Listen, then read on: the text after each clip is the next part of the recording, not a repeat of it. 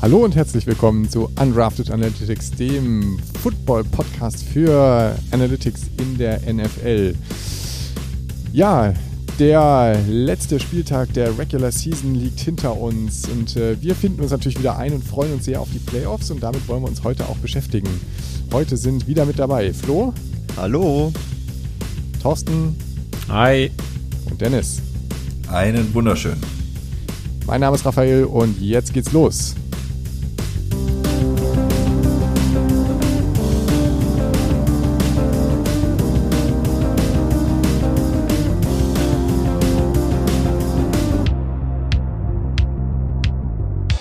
Ja, wie bereits in der letzten Woche angekündigt, ähm, wollen wir uns in den kommenden Playoff-Wochen, ähm, ja, auf die wir uns natürlich alle sehr, sehr freuen, ähm, mit äh, Analytics-Themen beschäftigen. Das heißt, wir wollen uns die einzelnen Spiele und Matchups anschauen und das Ganze natürlich auf Basis äh, der ähm, Analysen, die wir gefahren haben, häufig oder, oder im Großen und Ganzen basierend auf EPA-Werten. Da haben wir letzte Woche schon mal so ein bisschen äh, dargestellt, in welche Richtung das gehen soll. Ähm, und da gehen wir aber heute noch mal ein bisschen ins Detail.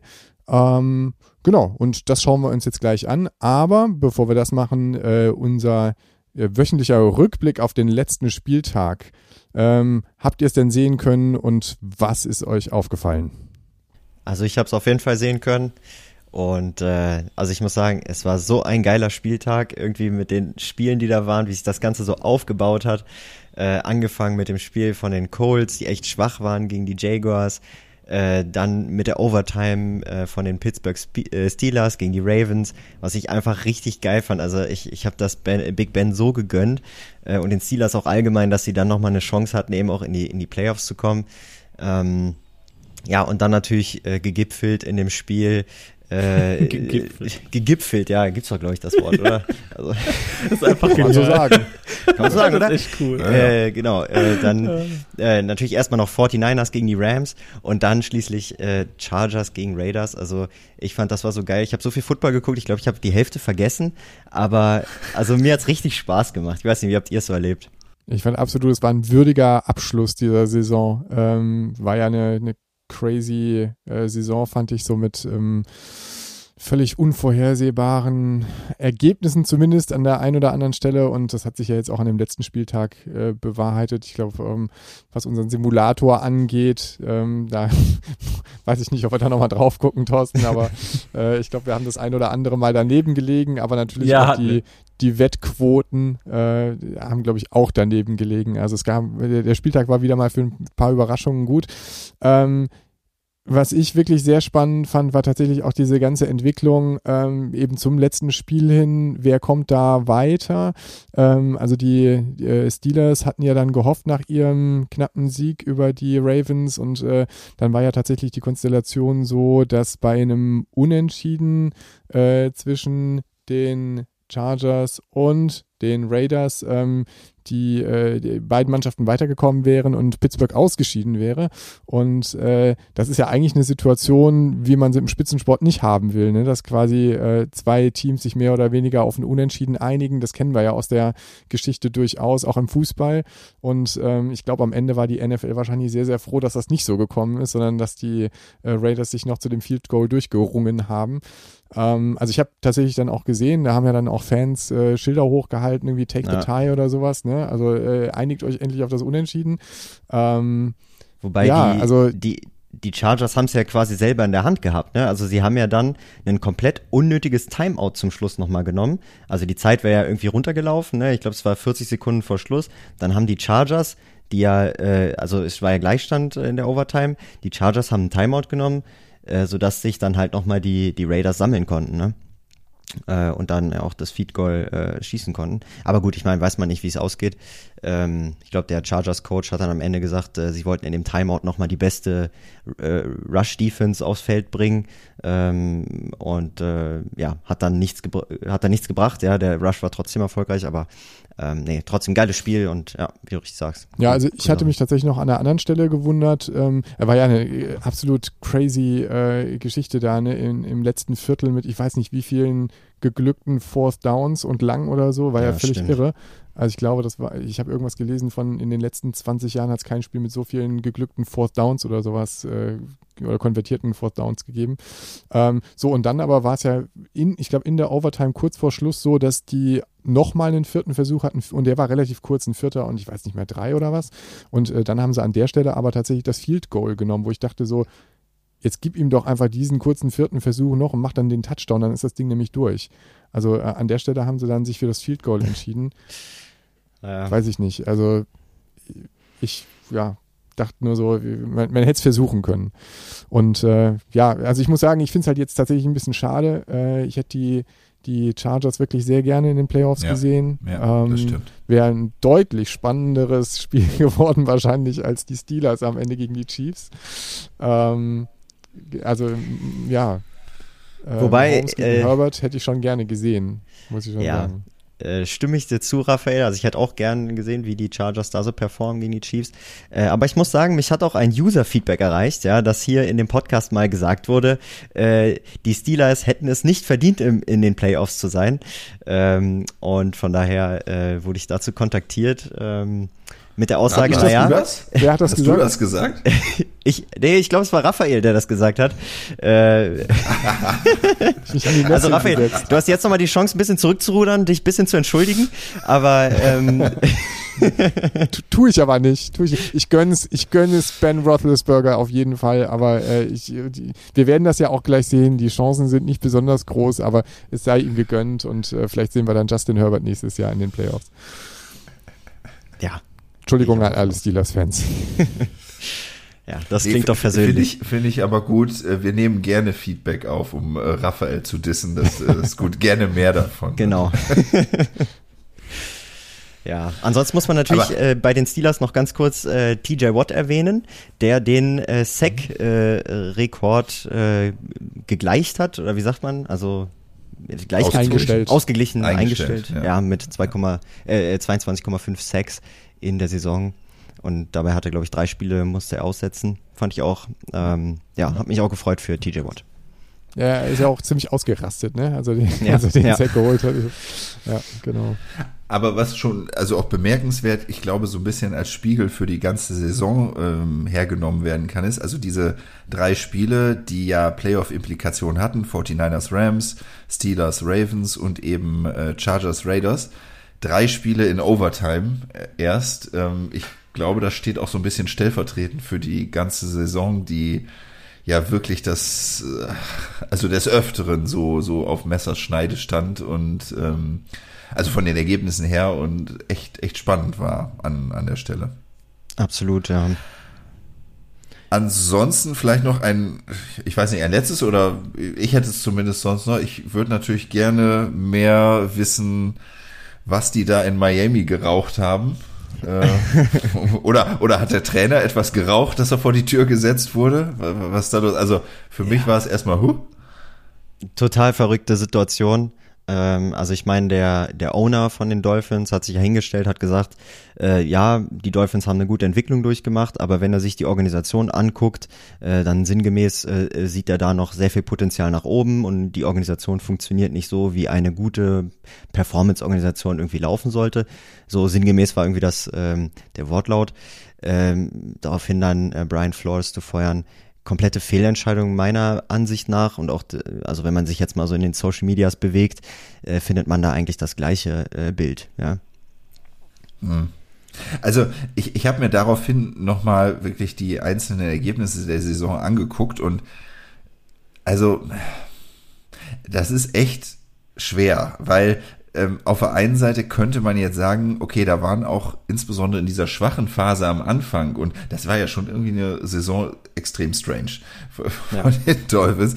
Da waren halt auch äh, natürlich Niederlagen gegen die Bucks, die Bills und so drin, aber eben auch eine Niederlage gegen die Jaguars, gegen die Falcons.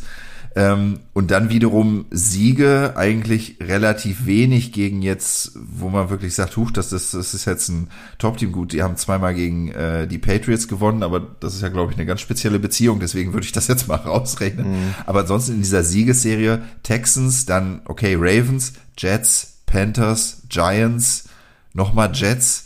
Also ja. Als ich mir das angeguckt habe, konnte ich so ein bisschen verstehen, okay, vielleicht hat er, hat er da schon mehr das Gewicht drauf gelegt, okay, ihr habt irgendwie jetzt gegen die, die im Draft ganz oben stehen, nur gewonnen und vielleicht vom Schedule her Glück gehabt, aber ja, aber schon irgendwie. Hm. Ja, ich glaube, äh, es gab ja doch mal eine Statistik, ne? Die Dolphins haben, glaube ich, gegen nur ein Team mit einem Winning-Record gewonnen und das waren, glaube ich, die Patriots. Ich weiß gar nicht, wie es mit den Ravens war. Auf jeden Fall hatte ich mal sowas in die Richtung gelesen, weil das bei den. Stimmt, äh, die Ravens äh, sind jetzt am Ende 8-9, ja. ja ähm, die, die gegen die Saints haben sie noch gewonnen. Die stehen 9-8.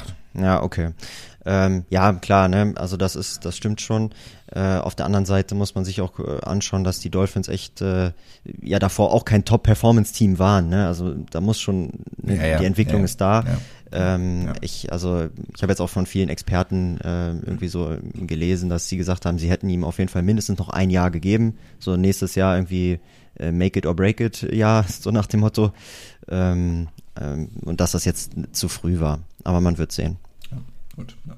Also ich glaube, das kann man mit der mit der Leistung eigentlich nicht wirklich erklären. Also ich glaube, er ist ja äh, mit einer fast ausgeglichenen Record über die drei Jahre, die er da war, rausgegangen und das ja nun wirklich in, in einem Team, sorry Flo, aber das äh, äh, nicht optimal aufgestellt ist und ähm, ich glaube eher, das hat was irgendwie mit mit äh, Kommunikation intern Streitigkeiten, GM-Owner, keine Ahnung, irgendwie sowas zu tun. Also das äh, mit Leistung kann man es ja. eigentlich nicht erklären. Alles andere, so an, an Trainerentlassungen, war, glaube ich, größtenteils absehbar. Ne? Da sind jetzt keine großen Überraschungen mit dabei. Ja, wer hat Oder entlassen? Also Chicago, Chicago, hat entlassen und Minnesota, ne? Das sind noch die anderen beiden. Äh, ja. ja. und ähm, ähm, äh, Denver. Die Broncos Denver. haben auch Vic Fangio genau. ah, okay. ausgeschmissen. Mhm. Ja. Und die Giants, hatten wir schon gesagt? Nee, die Giants nicht. Da habe ich nichts von gelesen. Ach so, nee, ach nee, stimmt, genau. Aber das, äh, richtig, genau. Wahrscheinlich bleibt er, ne? Tatsächlich dann ja, doch. Der, der Gettleman ist raus, ja. aber nicht der, genau. nicht der Head Coach, ja. Aber äh, bezüglich Giants fällt mir gerade noch was Lustiges ein. Äh, ich, also, ich habe äh, Red Zone geguckt am, am Sonntagabend äh, und da haben die dann ab und zu mal in dieses äh, Jets gegen Washington Spiel rein reingeschaltet, weil halt gerade irgendwie nichts anderes lief oder gerade irgendwie an Commercials war. Und dann haben sie die Jets ein Spielzug gezeigt an der eigenen Endzone, drei Yards Linie oder so, ein Dritter und neun. Und die, nicht die Jets, die Giants, sorry, äh, die Giants, die gehen für einen Quarterback Sneak. Beim dritten und neun. ja. okay. Ging es nur darum, dem Panther noch ein Yard mehr Luft zu geben? Ich, also ich weiß nicht, sie hatten wahrscheinlich mehr Art, äh, mehr Angst davor, einen Tackle for Loss zu kassieren und dann irgendwie ein Safety oder so.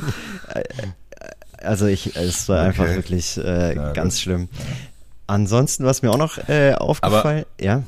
Sonst, sonst nur kurz zum Stichwort New York. Also ist es wirklich jetzt auch so, äh, die in den Top 10 Draft Picks ist viermal der, die Stadt New York vertreten. Ach, krass, ja. Das ist jetzt wirklich so. Also an vier die Jets, an fünf die Giants, an sieben die Giants und an zehn die Jets.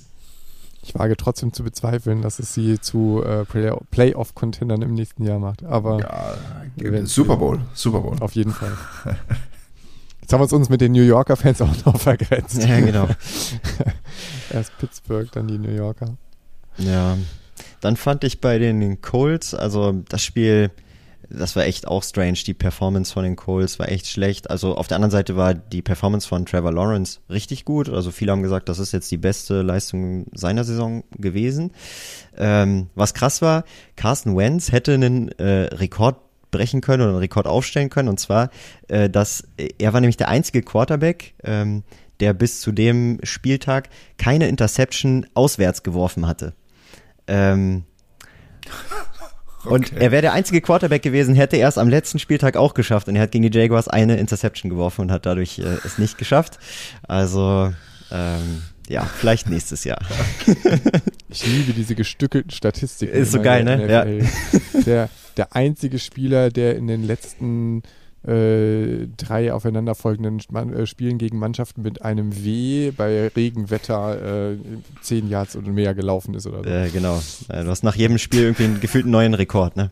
Genau. Na gut, ähm, ja, ein, ein, spektakulärer letzter Spieltag. Ähm, und äh, ja, jetzt geht's ja weiter oder jetzt geht's ja eigentlich erst richtig los. Wir freuen uns auf die Playoffs. Und äh, aus diesem Anlass ähm, wollen wir auf die einzelnen Partien mal eingehen. Äh, mit dem Muster oder mit dem Ansatz, den wir in der letzten Woche schon vorgestellt haben. Ähm, wollt ihr vielleicht nochmal kurz erklären, wie dieser Ansatz aussieht? Ja, also im Wesentlichen schauen wir uns die äh, EPA-Werte an, vielleicht auch da in, in verschiedenen Schnitten pro Team und wenn ihr mögt, äh, könnt ihr natürlich da auch wieder auf unsere Social Media Kanäle schauen. Da werden wir dann auch einzelne ähm, Highlights davon präsentieren. Ähm, und das ist im Wesentlichen einmal so ein, so ein Überblick, ähm, wo wir drauf schauen, wie stehen die die Paarungen, also die Teams aus, aus, den, aus der Wildcard Round, die jetzt gegeneinander spielen, wie stehen die da zueinander, was ihren durchschnittlichen EPA-Wert in der Offense und in der Defense, ähm, was das betrifft aber dann auch noch ein Fokus jeweils auf die Teams und wirklich ganz äh, im, im direkten 1 zu 1 Vergleich. Äh, zum Beispiel eben, wie das bei den ähm, Quarterbacks ist mit äh, ihrem Passing Play. Was haben sie da an, äh, im Schnitt an EPA-Werten erreicht und vor allem nicht nur im Mittel, einfach mal so eine, eine Zahl dahin geklatscht, sondern wir visualisieren das Ganze für alle die, die mögen, auf den Grafiken sich, sich die anzuschauen. Wir visualisieren das einmal wirklich jedes einzelne Play auf diesem, auf dieser Grafik, dann die daraus berechnete Wahrscheinlichkeitsdichteverteilung ähm, und wir schauen uns auch diesen Mittelwertsunterschied, den es gibt, an und benutzen da wieder einen unserer schönen statistischen Signifikanztest, um auch festzustellen, ist der Unterschied zwischen diesen Mittelwerten wirklich signifikant. Ich kann gerne noch mal was zu den Einzelheiten zur, zur Methodik äh, an, an dieser Stelle einmal sagen. Also wenn ihr da drauf schaut, das sage ich jetzt einmal vorab für, für alle HörerInnen, äh, ist, dann seht ihr ganz unten so einzelne kleine Striche an den Grafiken und das sind die einzelnen Plays. Und ähm, wenn man daraus so eine Wahrscheinlichkeitsdichteverteilung berechnet, das kann man sich ungefähr so vorstellen wie, und da braucht man jetzt gar keine Grafik für, sondern das kann sich jeder ähm, einmal versuchen äh, vorzustellen. Äh, mal angenommen, man hätte für jedes einzelne Play einen Lego-Stein. Und äh, ich habe und dieses Maßband zeigt mal, wie viel EPA denn dieses eine Play gebracht hat. Also sagen wir mal plus 0,5. So, dann setze ich diesen Lego-Stein bei plus 0,5 auf das Maßband. Dann kommt der nächste Lego-Stein mit dem nächsten Wert. Und so baue ich mir das dann auf. Und immer wenn ich einen gleichen Wert habe, dann kommt der Lego-Stein halt auf den nächsten wieder drauf. Und dann ergibt sich so ein kleines Türmchen. Und dann hat man halt auf dem Maßband ähm, ja, Türmchen von Legosteinen, die sind höher und manche sind niedriger und irgendwo anders fehlt zum Beispiel so ein Legostein. Und äh, wenn ich dann ein, eine Decke, ein Schal, keine Ahnung was, ein Stück Stoff, ein Küchenhandtuch über diese Legosteine drüber legen würde, dann würde sich das ja so abzeichnen, so wie so eine Kurve halt, wie vielleicht auch eine, eine Gauss-Verteilung, wer, wer das kennt, äh, früher noch vom alten 10-Markschein.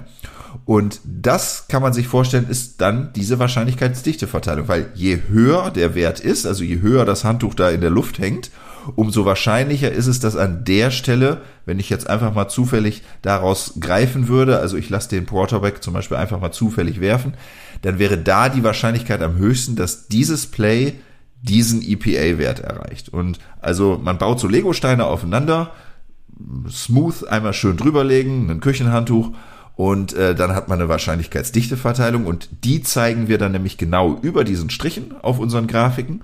Und da werden wir auch drüber reden, weil wir ähm, dann zum Beispiel sagen, dass am einen Ende, da wo die ganzen negativen Werte sind, vielleicht die eine Kurve höher ist als die andere, dafür aber auf der anderen Seite, da wo die Werte ähm, deutlich besser sind, dass es da vielleicht umgekehrt ist. Also über solche Sachen werden wir sprechen, um da vielleicht einige Insights draus abzuleiten.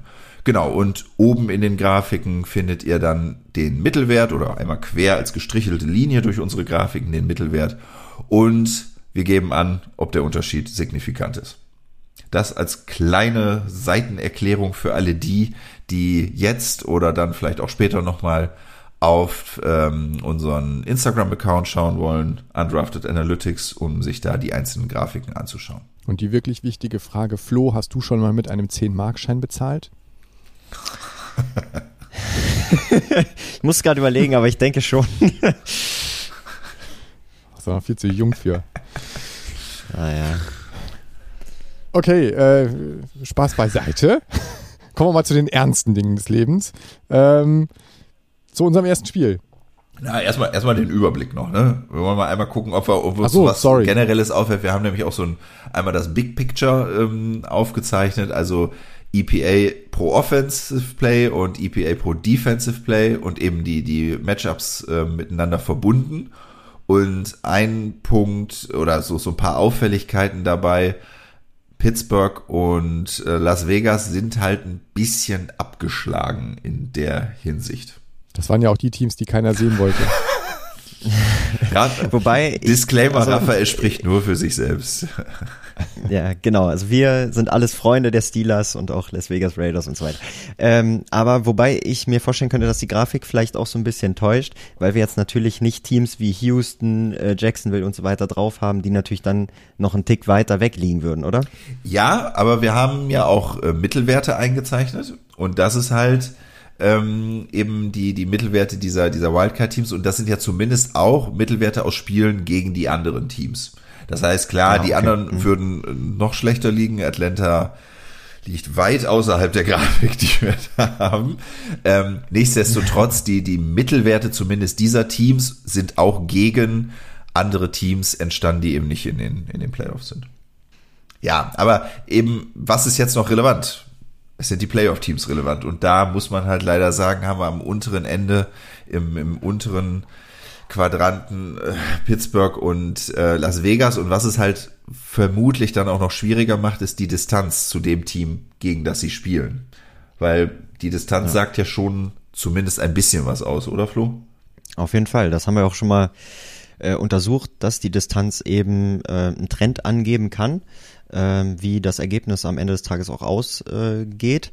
Und je größer die Te oder je weiter die Teams auseinander sind, äh, so wie wir es jetzt hier zum Beispiel sehen zwischen Pittsburgh und Kansas City, äh, ist die Wahrscheinlichkeit auch hoch, dass eben das Team ähm, dann mit dem besseren Durchschnitt äh, von Offense und Defense das Spiel dann auch am Ende des Tages gewinnen wird.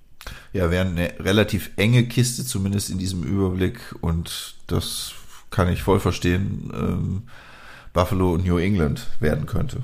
Ja, was, was ich halt ganz spannend eigentlich finde, ist, dass ähm, das quasi eine Visualisierung auch der Intuition ist. Ne? Also dessen, was man schon auch so ein bisschen nach dem Saisonverlauf irgendwie erwarten würde, aber so hat man es jetzt irgendwie nochmal bei unserer Grafik zumindest blau auf blau. Nicht schwarz auf weiß, sondern blau auf blau. Ähm, und äh, also das wäre tatsächlich auch so ein Spiel, wo ich mich mit einer Prognose, wer da am Ende die Nase vorne halt wirklich sehr, sehr schwer tun würde. Ne? Also nach dem ganzen Saisonverlauf. Und ähm, ja, hier sieht man dann einfach, dass es auch wirklich, wenn man sich die Zahlen anschaut, also die äh, EPA-Werte, dass die einfach auch sehr, sehr nah beieinander liegen. Ne?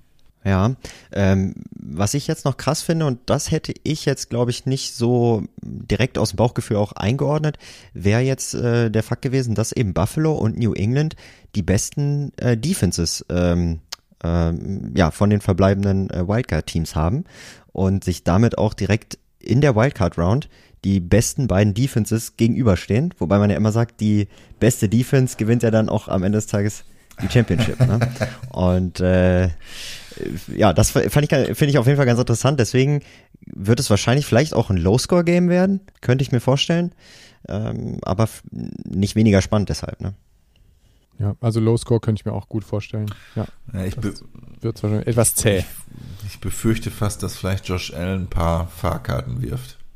Das hat man in, aber gut, kommen wir auf die Spiele, auf die einzelnen Spiele gleich. Und wir haben ja eine Reihenfolge, ich will die nicht sprengen.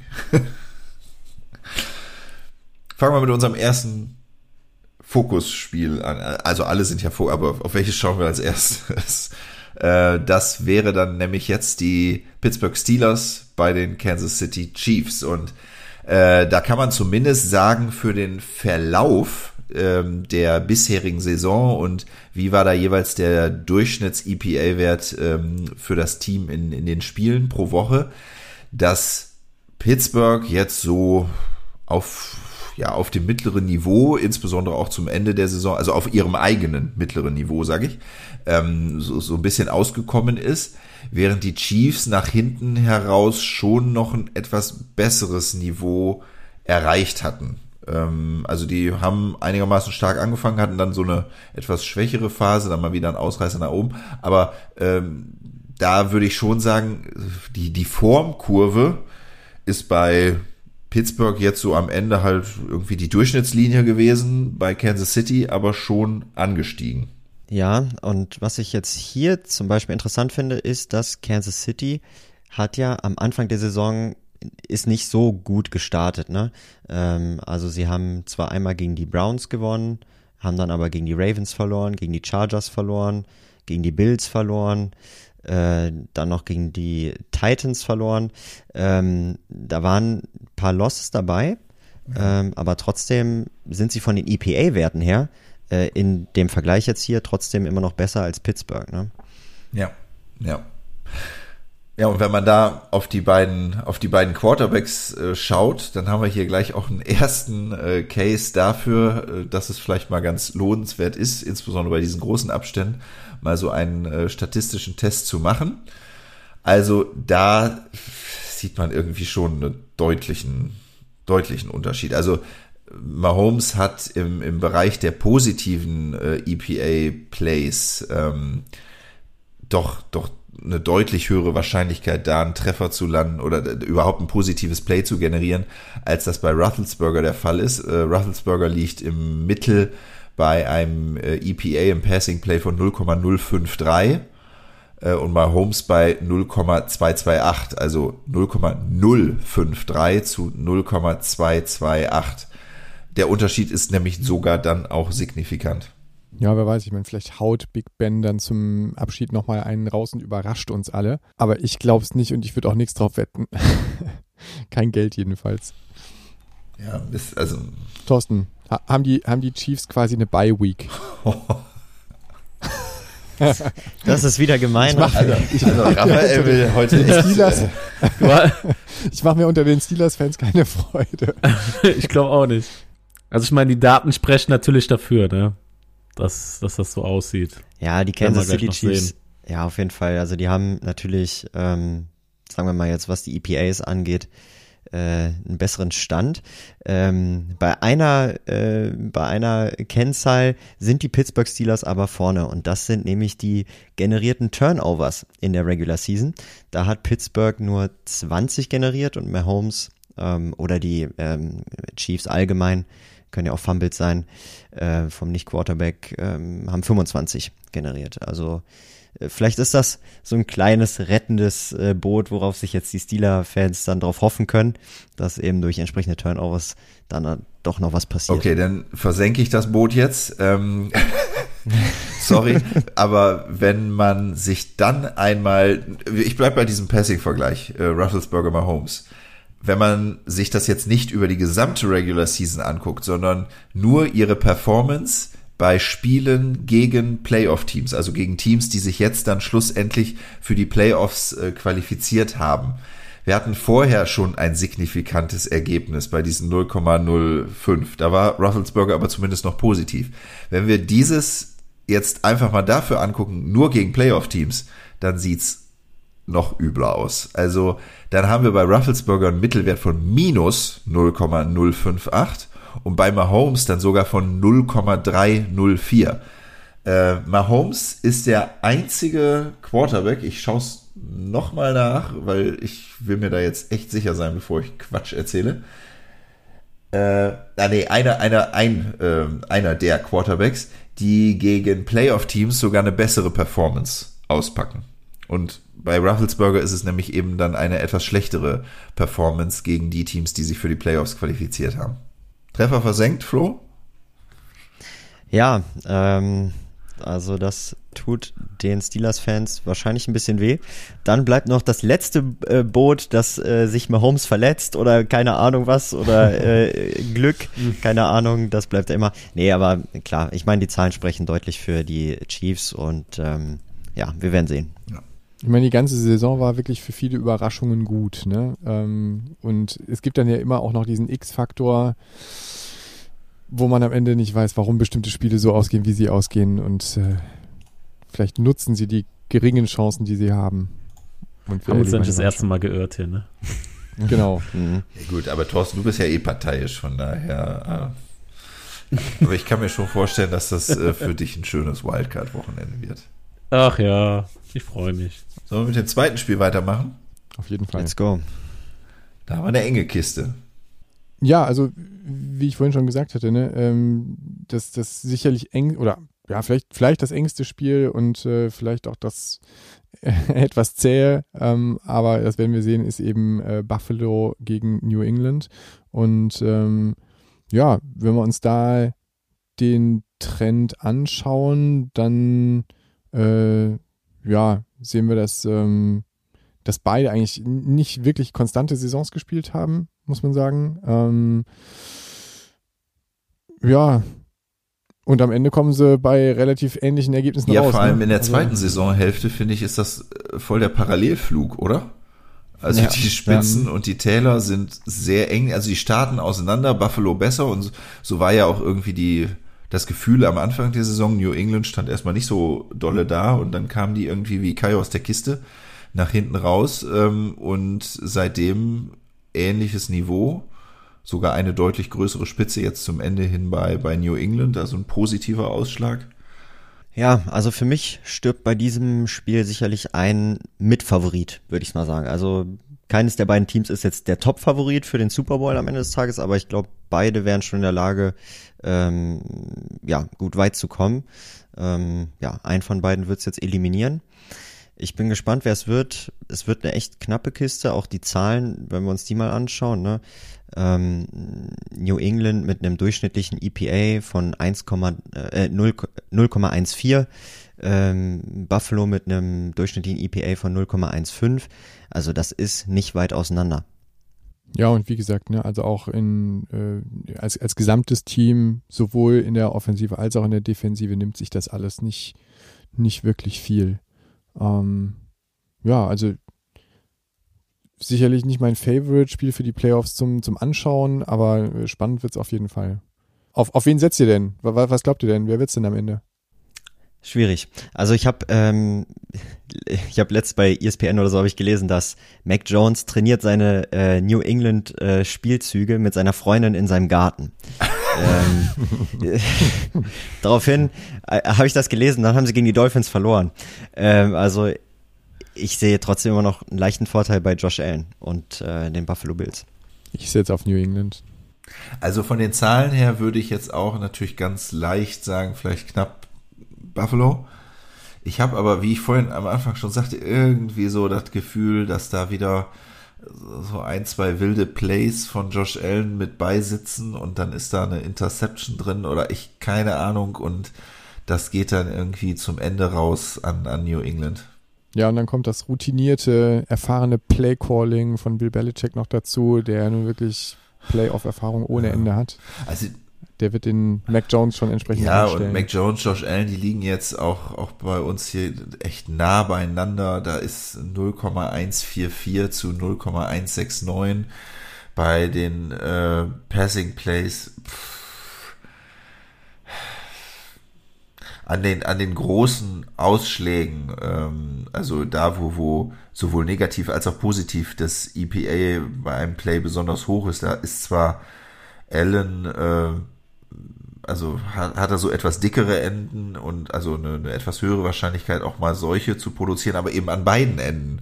Er kann mal die totale Niete werfen, mhm. dann aber auch wieder den total genialen Pass also das, das meine ich gerade. Also das sieht man vielleicht so ein bisschen diese, diese Ambivalenz bei, bei Josh Allen. Das, äh, da kann ein total geniales Ding auf Stefan Dix oder so bei rauskommen und äh, da machen sie dann 50 Yards oder einen äh, 40 Yard Touchdown oder sowas. Aber es kann eben auch das totale Gegenteil kommen und er wirft einen Pick Six und das mh, mm, macht jetzt trotz der Zahlen würde mir das ein bisschen Bauchschmerzen machen. Insbesondere gegen New England. Ja, ähm, Und ich habe gerade mal in der äh, Game-Historie geguckt diese Saison. Und die beiden Teams sind ja auch in der gleichen Division. Ja. Äh, und sie haben auch zweimal gegeneinander gespielt. Ähm, einmal äh, in Woche 13. Da haben die Patriots gewonnen ähm, mit 14 zu 10. Und das zweite Mal in Woche 16, also gar nicht so lange her. Und da haben die Bills dann äh, mit 33 zu 21 gewonnen. Ähm, ja, mal sehen. Scheint ausgeglichen zu sein bisher. Tja. Tja, und sie spielen in Buffalo, das würde wieder eher für Buffalo. Also, äh, ich würde auf das setzen, was der Simmer sagt. Ist sowieso bei diesen Playoff-Begegnungen, also kann man ja eigentlich fast immer auf jedes Team setzen. Ja. Nächstes Match. Ja, mein Bandwagon. Ja, auch eine spannende Stimmt. Begegnung. Also die äh, Cincinnati Bengals gegen die Raiders. Ähm, Finde ich durchaus attraktiv. Ähm, ich hab's jetzt, ich sag's jetzt ein letztes Mal, ich hätte mir äh, anstatt der Raiders auch gut die Chargers vorstellen können. Aber ähm, trotzdem, glaube ich, ist das eine, eine durchaus spannende Partie und ähm, ja, Cincinnati ja absolut verdient in den Playoffs und äh, in, in der Form finde ich auch überraschend. Ähm, auch mit der Steigerung nochmal über den Saisonverlauf hin. Ähm, die Raiders ja relativ konstant, kann man sagen. Ne? Und ich meine, das muss man tatsächlich auch anerkennen, Ja, ne? ähm, ja. trotz des ganzen Chaos, das die da in Las Vegas hatten über die ganze Saison.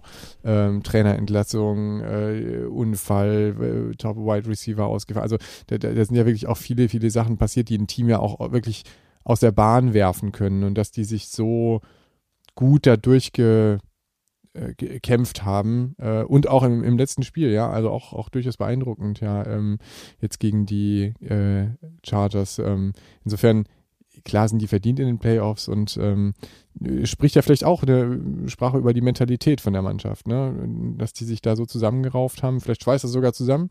Ähm, so, ich sag mal, vom ganzen, vom ganzen äh, Team her und auch von den Zahlen her äh, liegen die Bengals sicherlich vorne. Aber wer weiß, also vielleicht ist es am Ende auch eine Mentalitätsfrage und vielleicht ähm, schaffen die Raiders da eine Überraschung. Das Gefühl habe ich so ein bisschen irgendwie. Ich weiß nicht warum, aber die Raiders, ich glaube, die nehmen so einen richtigen Schwung jetzt mit aus der Woche 18. Äh, und ja, vielleicht können sie da über ihre Möglichkeiten hinaus performen. Ähm, die Bengals haben den Vorteil, dass Joe Burrow jetzt ja eine Woche Pause hatte, konnte sich ein bisschen erholen. Äh, hat ja nicht gespielt jetzt in Woche 18. Ähm, haben die Bengals ja dann auch verloren gegen die Browns. Ähm, ja, also von daher, ich glaube, wie man an das Wochenende herangeht, müsste eine, eine unterschiedliche Verfassung sein, ne? Äh, mit den Raiders, die jetzt so äh, gewonnen haben, die Bengals vielleicht eher ein bisschen ruhiger rangehen. Ne? Also was, äh, um, um nochmal zu dir auf die, auf die Zahlen zu sprechen zu kommen, vielleicht auch im äh, Passing-Direktvergleich Carr gegen äh, Burrow. Ähm, da haben wir es insgesamt über die komplette Season bei Carr 0,163 und bei Burrow 0,217 wenngleich nicht signifikant der, der Unterschied, aber doch schon, schon einiges. Was ich äh, interessant finde bei beiden Teams, ähm, und zwar das gilt sowohl für die Raiders als auch eben für die Bengals, wenn man nur ihre Spiele ähm, berücksichtigt gegen spätere Playoff-Teams, sind beide besser gegen die Playoff-Teams. Also sie erhöhen äh, ihren äh, durchschnittlichen EPA-Wert ähm, wenn man nur auf die Spiele schaut, die sie gegen spätere Playoff-Teams machen. Und das gilt eben auch, also nicht nur für das gesamte Team, sondern dann eben auch konsequent für die Quarterbacks. Und das führt sogar dazu, dass Joe Burrow gegen Playoff-Teams einen mittleren EPA pro Passing Play von 0,385 hat. Was ich hier in der ganzen Liste, jetzt haben wir ja ein paar zumindest schon gesehen, das ist immens. Also das ist schon beeindruckend. Ja.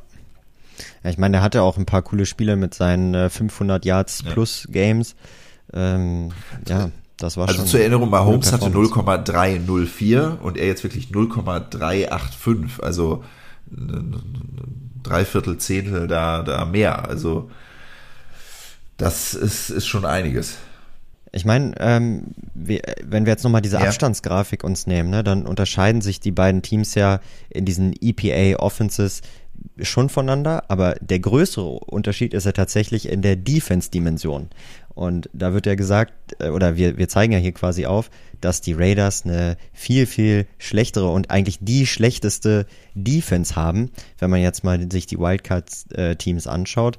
Und ich glaube, das könnte den Raiders tatsächlich das Genick brechen, wenn Joe Burrow auf die ähm, jetzt hier mit den EPA-Werten berechnete schlechteste Def Defense trifft. Ja, in, in der Tat, also der, der Abstand auch äh, in dem rein auf dem Defensive, Ja. auf der Defense-Seite, also EPA pro Defensive Play, ähm, wenngleich vielleicht die, die, die Offense da, da mehr Impact hat, aber trotzdem ist, ist in dieser Paarung der, der Abstand ja auch am größten.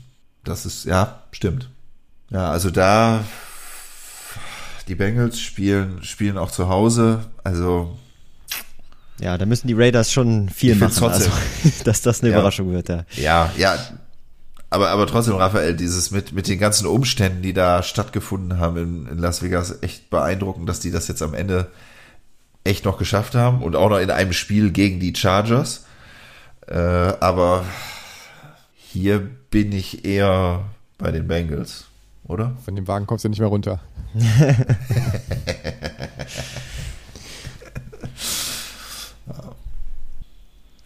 So, dann würde ich sagen, fliegen wir mal nach Florida. Ähm, Tampa Bay. Nach Miami? Buccaneers. Ja, das wäre natürlich noch besser. Aber ähm, ja, leider ja nicht. Äh, wir biegen vorher ab und äh, fahren dann nach Tampa. Und die Philadelphia Eagles ähm, ja, sind ja zu Gast bei Tom Brady. Und äh, ich denke mal auch vielleicht eines der deutlicheren Spiele.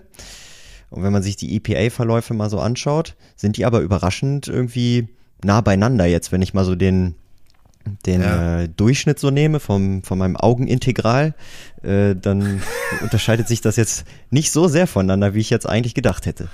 Ich finde die auch echt nah beieinander und äh, das Einzige so zum Ende raus, da sieht halt schon so die letzten Spiele, das, das sieht so ein bisschen danach aus, so Tom Brady hat jetzt in den letzten Wochen gesagt, also jetzt, jetzt müssen wir ranklotzen und Ja. dann, dann passt das auch und dann gehen wir in die Playoffs. Also so, so geschäftsmäßig kühl, was finde ich total für ihn spricht. Und bei, ähm, bei Philly, ja, Auf der anderen Seite, wenn wir uns die Abstände dann auf der Überblicksgrafik anschauen, dann ist es ja doch schon relativ deutlich und das spiegelt dann ja auch viel mehr, ich sag mal, zumindest das Gefühl, also ich darf, ich darf das ja sagen, äh, das Gefühl wieder, ähm, dass die Teams doch ja weit auseinander liegen. Also ich kann mir wirklich wenige, wenige bis keine Szenarien vorstellen, wie Philadelphia da in Tampa überleben will, auch wenn die finde ich insgesamt eine überraschend gute Saison gespielt haben. Also hätte ich ihnen in der Form so nicht unbedingt im Vorfeld zugetraut. Ähm, aber ich gehe ganz stark danach aus, dass nach der Wildcard-Runde Schluss ist. Ja, und für Tampa Bay ist ja jetzt auch wieder Leonard Fournette, ist jetzt wieder fit. Der war ja die letzten Wochen nicht dabei. Ähm, das heißt, auch das Running Game ist jetzt wieder, sollte wieder auf einem alten, guten Level sein bei Tampa. Und dann hast du einfach die Passing-Maschine äh, Tom Brady, der jetzt eine, in dieser Regular Season über 5000 Yards nochmal geworfen hat. Ich glaube, über 700 Passing Attempts, so viel hatte der in seiner ganzen äh, äh, Karriere noch nicht. Also einfach richtig krasse Zahlen, der ist, der ist wirklich top drauf. Die Frage ist natürlich, ob sein Team um sich herum Mhm. äh, so mitzieht. Ne? Jetzt die ganze Story mit Antonio Brown und ähm, das wird man halt sehen. Aber ja, ich denke mal, über die Wildcard Round sollten sie kommen. Und er hat mit Philadelphia auch noch durchaus ein Hühnchen zu rupfen. Ne? Ja. Ja, Super Bowl vor vier Jahren oder so. wenn man sich die Quarterbacks gegeneinander anguckt, ja, über die gesamte Saison, ähm, Hurts bei 0,078, Brady bei 0,257, der Unterschied ist deutlich, der Unterschied ist signifikant. Das Interessante nur, und vielleicht jetzt äh, versuche ich das kleine Boot in, in Philly zum Laufen zu bringen, mal gucken, ob jemand anders das versenkt. Ähm, Hurts ist einer der Quarterbacks, die es schaffen, gegen die Playoff-Teams besser dazustehen als äh, Brady. Und äh, der vormals, äh, also über die gesamte Saison gesehen, signifikante Unterschied von äh, den, den EPA-Werten beim Passing Play, der schrumpft da eben zusammen.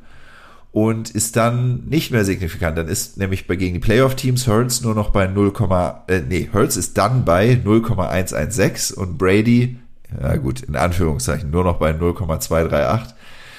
Also nur noch doppelt Ich so weiß, gut. es ist, ja, es ist, es ist ein kleines äh, Papierschiffchen, aber ich wollte es mal ins Wasser setzen. Viel Erfolg. Ja, ich glaube tatsächlich, das Einzige, was, äh, eigentlich das, was Flo schon gesagt hat, das Einzige, was äh, Tampa im Moment ein bisschen Sorgen machen könnte, ist tatsächlich das Receiving Core, dass ihnen da so ein bisschen die, das Personal ausgeht. Ähm, und zu einem ungünstigen Zeitpunkt in der Saison. Äh, aber so ist es ja häufig. Und ähm, ja, ich, also ich glaube, wenn das irgendwer auffangen kann, dann ist das, was ja, auffangen, ja, abwerfen kann. Wenn das irgendwer abwerfen kann, dann ist das äh, Tom Brady, ähm, der, der ja immer wieder auch, auch wirklich die Leute einfach gut in Szene setzt, ne? muss man einfach sagen. Er kann fast vorne rumstehen, wer will. Ne? Ja, vielleicht nicht ganz, aber ähm, mit seiner Erfahrung und seiner äh, Genauigkeit, äh, ja, sehe ich Interessant. wenig Karten für Philly. Ja, und, und beim Blick auf die Waffen, ähm, das äh, habe ich heute nochmal äh, gesehen äh, und, und gehört. Mike Evans, seitdem er in der NFL ist, das ist seit 2014, jede Saison über 1000 Yards. Ja, krass. Also ist jetzt klassische Metrik, aber trotzdem, das ist schon hui. Ja, also ich meine, wenn man sich jetzt nochmal die klassischen äh, Zahlen oder die klassischen Metriken auch nochmal anguckt, ähm, Philadelphia äh, durchschnittliche Passing Yards 200 pro Spiel, Tampa Bay 310 ungefähr. Also das ist einfach ein Riesenunterschied. Ähm, ja, ich bin gespannt aufs Spiel, ähm, aber ich denke mal, Tom Brady und sein Team sollten da eigentlich nichts anbrennen lassen. Ich glaube auch. Si- Sind die aus Philly überhaupt die warmen Temperaturen gewöhnt? Um, um Das kommt noch dazu, ja. Gut, ja, dann können wir gerne mit dem nächsten Spiel weitermachen und also ja, von, von der Zusammenstellung her finde ich es echt interessant. Dallas gegen die 49ers. Ja, ein spannendes Spiel, finde ich auch. Dem, von der Formkurve her sind beide eigentlich auf dem aufsteigenden Ast, ne? Ähm, ja, Dallas hat auch wirklich stark angefangen in der Saison und äh, hat jetzt nochmal einen guten Schlussspurt hingelegt. Ähm, aber äh, ja, ich, ich finde, die 49ers darf man echt auch nicht unterschätzen. Also gerade auch, äh, ja, ich weiß nicht, äh, sehen wir vielleicht gleich nochmal die, ähm, wie sich Jimmy G gegen äh, Playoff-Teams schlägt, aber ich habe so das Gefühl, dass sie wirklich auch eher nochmal aufblühen gegen starke Gegner. Ähm, die, mal gucken, ob, ob sich mein Gefühl bewahrheitet, das werden wir gleich sehen.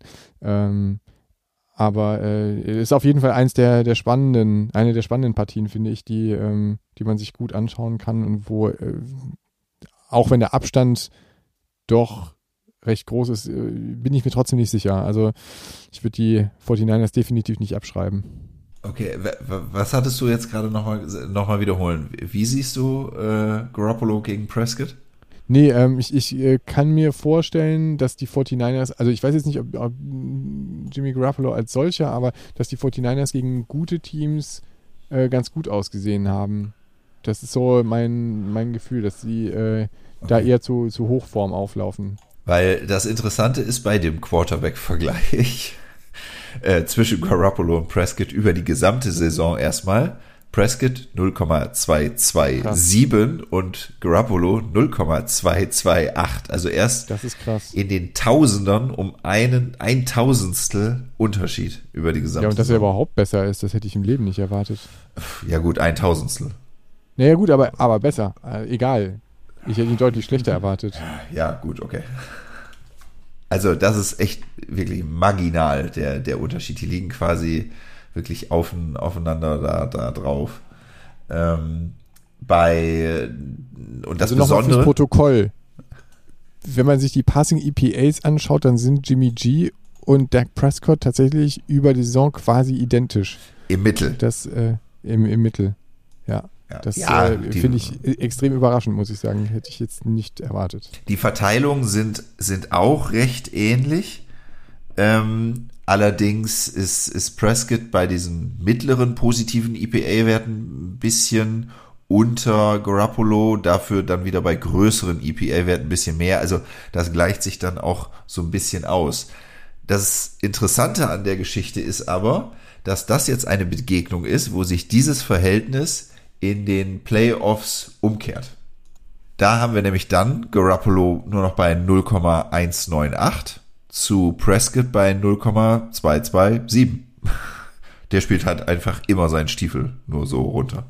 Also übersetzt heißt das einfach, ähm, Dak Prescott äh, äh, erzielt mehr EPAs pro Spielzug, wenn es gegen ähm, jetzige Playoff-Teams geht, ähm, wohingegen äh, Jimmy Garoppolo schlechter wird in seinen EPA-Leistungen, wenn es gegen Playoff-Teams geht, was er jetzt relevant werden könnte im, am kommenden Wochenende. Ja, genau. Also in, in, in äh, wer auf unsere Grafiken guckt und auf die Zahlen oder wie ich es gerade äh, gesagt habe, für die gesamte Regular Season im Schnitt bei Prescott 0,227 und eben auch gegen Playoff-Teams 0,227. Wenn man das nicht runden würde, dann wäre Prescott. Nicht, nicht ganz, ne, da ist ein Zahlendreher drin. Also 0,227. Entschuldigung. Genau, sorry, genau. Also gegen Playoff-Teams besser. Ich hatte den Zahlendreher auch im Kopf drin. Deswegen nehme ich alles zurück. Genauso ist es Prescott gegen Playoff-Teams besser. Ja, Fazit? Ja, irgendwie bin ich da komplett unentschlossen. Also ich, ich könnte mir echt beides vorstellen. Die 49ers haben echt richtig gut gekämpft gegen die Rams. Ich meine, die lagen zu Pause jetzt am, am vergangenen Wochenende 17 zu 3 hinten, glaube ich, äh, haben dann nochmal aufgeholt in der Overtime gewonnen. Ähm, die Dallas Cowboys haben, glaube ich, jetzt gegen die Philadelphia Eagles äh, 51, 26 gewonnen. Äh, also beide Teams haben für mich eigentlich super performt. Dak Prescott ist echt in einer guten Form und deswegen würde ich da auch den leichten Vorteil sehen. Ich würde auch mit dem Heimteam gehen. Das Interessante an der Partie ist auch, wer steht da in den Seitenlinien, beziehungsweise wer sitzt oben. Denn äh, es treffen da zwei alte Atlanta-Bekannte aufeinander. Bei San Francisco Kyle Shanahan als Head Coach und bei Dallas Dan Quinn als Defensive Coordinator. Damals war die Rolle zwar umgekehrt, also Quinn war in Atlanta ja äh, der, der Head Coach und Shannon der OC in der Super Bowl Saison. Da hat das super geklappt und äh, daraufhin ist, ist Shannon dann ja nach ähm, San Francisco gegangen. Ähm, aber die treffen sich in dem Spiel, treffen die sich wieder. Und da würde ich jetzt eher ja, ich gehe ich geh mit dem Heimteam einfach. Dallas. Aber Raphael, du hast dich jetzt gedrückt. Ja, ich, ich halte mir das äh, offen und, und ah. zurück, weil ich habe ja nachher noch meine Timeouts, beziehungsweise darf dann ja noch den, den Simulator korrigieren oder äh, kommentieren. So, okay. Insofern halte ich mich da jetzt noch zurück. Oder wolltest du jetzt außerhalb von Pittsburgh nicht noch mehr Feinde machen? Wahrscheinlich. Er ist ja immerhin Divisionskonkurrent, insofern dürfte ich eigentlich auf die 49ers au, au, draufhauen, aber äh, eigentlich mag ich die. Also ich äh, bin da gar nicht so. ja, und dann haben wir nur noch eine Begegnung am Wildcard-Wochenende. Äh, ich kann mal eben gerade reinschauen. Das ist die auch, auch wirklich die letzte in der Nacht von Montag auf Dienstag um 2.15 Uhr. Also von der Westküste. Also ich persönlich finde das ja die spannendste Begegnung tatsächlich. Äh, die Rams gegen die Cardinals. Ja, also hier ein NFC West äh, Duell. Ähm, mit, mit zwei wirklich starken Mannschaften. Ähm, die Arizona Cardinals sehr, sehr stark in die Saison gestartet. Ähm, die Rams zwischendurch mit einem echten Durchhänger und äh, zum Schluss aber dann doch irgendwie gut zusammengefunden. Ähm, Finde ich schwer zu predikten. Grundsätzlich ähm, würde ich, glaube ich, die Rams schon eher nochmal vorne sehen. Also ich habe ja eigentlich schon die ganze Saison, also auch als die Cardinals so stark gestartet sind, habe ich immer schon gedacht, so hm, irgendwie so ganz traue ich es ihnen nicht, nicht zu. Ähm, und jetzt zum Schluss, ja, sind sie auch ein bisschen eingebrochen. Also jetzt auch gerade, ich habe natürlich jetzt am letzten Spieltag dann auch äh, die Seahawks gegen äh, die Cardinals gesehen und ähm, ja, also so ganz, ganz überzeugend war das nicht. Ne? Ähm, wer, wer ist denn äh, hier laut Rotation in der NFC West jetzt dran? Ich, ihr habt da ja so eine eigene Rotation, dass immer mal gegen, gegen jeden gewinnt oder irgendwie ja, so. Ich ja, genau. Ja, ich weiß nicht, die Cardinals sind da so ein bisschen raus. Ne? Also es ist ja so, dass die Seahawks immer gegen die 49ers gewinnen, die 49ers immer gegen die Rams und die Rams immer gegen die Seahawks. Also äh, und die, 14, äh, die, die Cardinals fallen da so ein bisschen aus dem Rahmen. Ähm, insofern kann man da wenig Rückschlüsse draus ziehen. Aber ähm, also die Cardinals ja, also haben jetzt gegen beide verloren, ne? Also die Cardinals haben in Woche 14 gegen die Rams verloren und jetzt ja in Woche 18 gegen die Seahawks. Also äh, gerade sieht's nicht so gut aus für die Cardinals. naja, das stimmt. Obwohl sie halt in der Abstandsgrafik ja noch noch äh, gerade auch was die Defensive angeht, äh, ein ganzes Stück über den Rams stehen, was ich eigentlich auch überraschend finde, weil die äh, Defensive der, der Rams ja eigentlich schon auch so ein bisschen das Prung oder ja doch schon auch ein Prunkstück ist, ne? Mit ähm, Aaron Donald und äh, mit Von Miller nochmal verstärkt und äh, Jalen Ramsey und so. Also ist ja wirklich eigentlich eine sehr gute Defensive. Ähm, ja, also man, wird sehen, ich würde eher auch auf die Rams setzen. Ja, ähm, würde ich mitgehen. Ähm, ich weiß nicht, die Cardinals haben jetzt vier von den letzten fünf Spielen verloren. Ähm, also irgendwas hat sich verändert äh, jetzt zum Ende der Saison. Und ähm, ja, wenn sie das nicht jetzt irgendwie beheben können durch ein Wunder in dieser Woche, äh, dann sehe ich da jetzt auch keine Chance, irgendwie, wahrscheinlich schon eine Chance, aber jetzt schon den Vorteil eben bei den Rams. Ähm, wobei, wenn man sich jetzt mal die klassischen Metriken anguckt, liegt da auch, äh, die, liegen da auch die Cardinals vorne äh, mit einer Fourth Down Conversion Rate von 70 Prozent, die Rams nur 50 Prozent. Ähm, auch bei Third Down Conversion Rate sind die Arizona Cardinals besser, wenn auch nur leicht. Ähm, also von den Zahlen her haben sie schon den Vorteil, aber wahrscheinlich haben sie sich die guten Zahlen ähm, sehr stark am Anfang der Saison verdient. Und ähm, ja, das wird dann wahrscheinlich trotzdem eher ähm, den Vorteil für die Rams jetzt geben am, am Wochenende. Wollen wir nochmal spezieller auf die Quarterbacks gucken? Denn ähm, es ist so, dass ähm, bei Matthew Stafford ähm, hier wieder ein, ein besonderer Fall eintritt, sag ich, sag ich mal. Der ist nämlich auch wenn man das jetzt äh, in der gerundeten Zahl nicht sieht, aber dann eben auf den noch weiter hinterliegenden äh, Nachkommastellen, ist das wirklich so, dass Stafford minimal besser ist gegen, ähm, gegen Playoff-Teams. Allerdings äh, ist es so, dass Kyler Murray dann gegen diese Playoff-Teams doch ein deutliches Stücken schlechter ist. Und was auch noch, und das ist jetzt mal eine ganz neue Sache, so hat man da jetzt noch nicht drauf geguckt, ist, wenn man sich zum Beispiel nur Plays mit besonderer Aussagekraft anschaut. Das sind zum Beispiel First and Second Downs, weil beim dritten Down, da probierst du öfter mal was. Oder keine Plays in der Red Zone betrachtet. Weil in der Red Zone spielst du vielleicht auch ein bisschen anders. Also diese Sachen mal rausnimmt, dann ist der, der Unterschied, ähm, der sich da darstellt, doch nochmal deutlich größer, also in, zum Schlechteren hin bei Kyler Murray, als das bei Matthew Stafford der Fall ist. Also im Allgemeinen, ganz allgemein, alle Spiele, alle Plays äh, der Saison, äh, Kyler Murray 0,215 im Mittel und Stafford 0,278. Das ist auch nicht signifikant der Unterschied, aber eben ein, ein kleiner Unterschied ist schon da und insbesondere so bei EPA-Werten um die zwei hat Stafford eine, ja, zumindest in der Verteilung kann man da schon eine etwas höhere Wahrscheinlichkeit sehen, solche Plays zu erreichen als Kyler Murray, während, während die bei anderen Plays halt sehr eng übereinander liegen und die Wahrscheinlichkeit ungefähr gleich groß ist. Aber eben bei diesen besonderen Downs, die, die eben das Brot- und Buttergeschäft sind, wo man nicht mal irgendwie versucht, was rauszuhauen oder so, da ähm, gehen beide eben runter vom, vom EPA-Wert her, aber Stafford nur auf 0,231 äh, und Kyler Murray eben dann von 0,215 auf 0,15, also schon ein satter Abschlag von über 0,06. Das ist, ist schon, schon einiges.